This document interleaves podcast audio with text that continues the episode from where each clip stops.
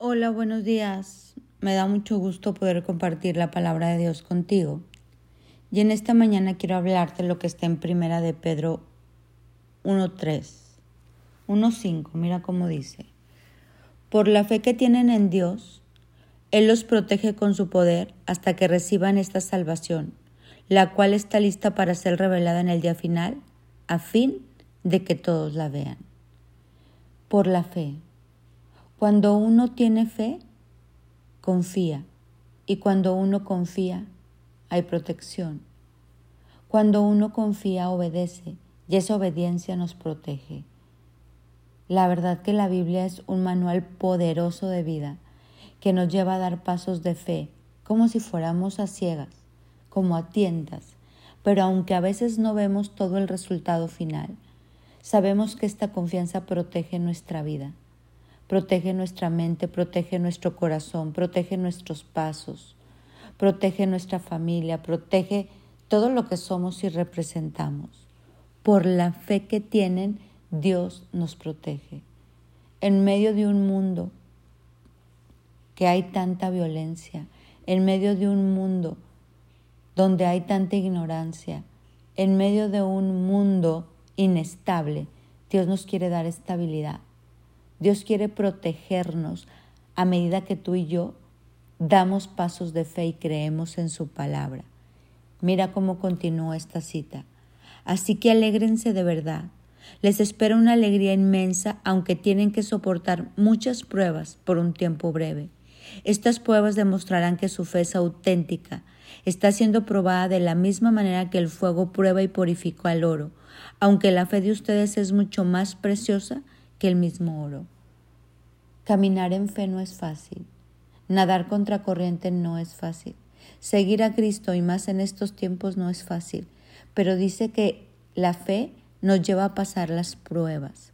Y aunque tenemos que soportar muchas, demostrará que nuestra fe es auténtica, que estamos parados firmes sobre la roca y no nos vamos a mover a derecha ni izquierda, aunque vengan las pruebas, aunque pasemos por el fuego porque dice que cuando pasemos por todo esto y salgamos de cada prueba, saldremos más refilados que el oro. Cada día más levantados a la estatura del varón perfecto, porque la prueba nos purifica. Dice entonces su fe al permanecer firme en tantas pruebas, le traerá mucha alabanza y gloria y honra el día que Jesucristo sea revelado a todo el mundo. El permanecer firme en las pruebas, en entrar y salir del horno, como ayer te hablaba de Daniel del pozo de los leones. Y salir firme, eso nos refina. Dice que eso le trae gloria a Dios. Siempre y cuando uno lo pase, siempre y cuando uno esté firme en su fe, en las escrituras, en lo que hemos creído, en nuestros valores, en principios, fundamentos, su fe en Jesús. Ustedes aman a Jesucristo a pesar de que nunca lo han visto y aunque ahora no lo ven, confían en Él y se gozan con una alegría indescriptible. La recompensa por confiar en Él será la salvación de sus almas.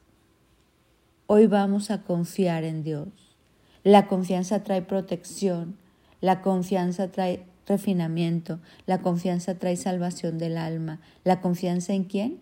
En Jesús y su palabra.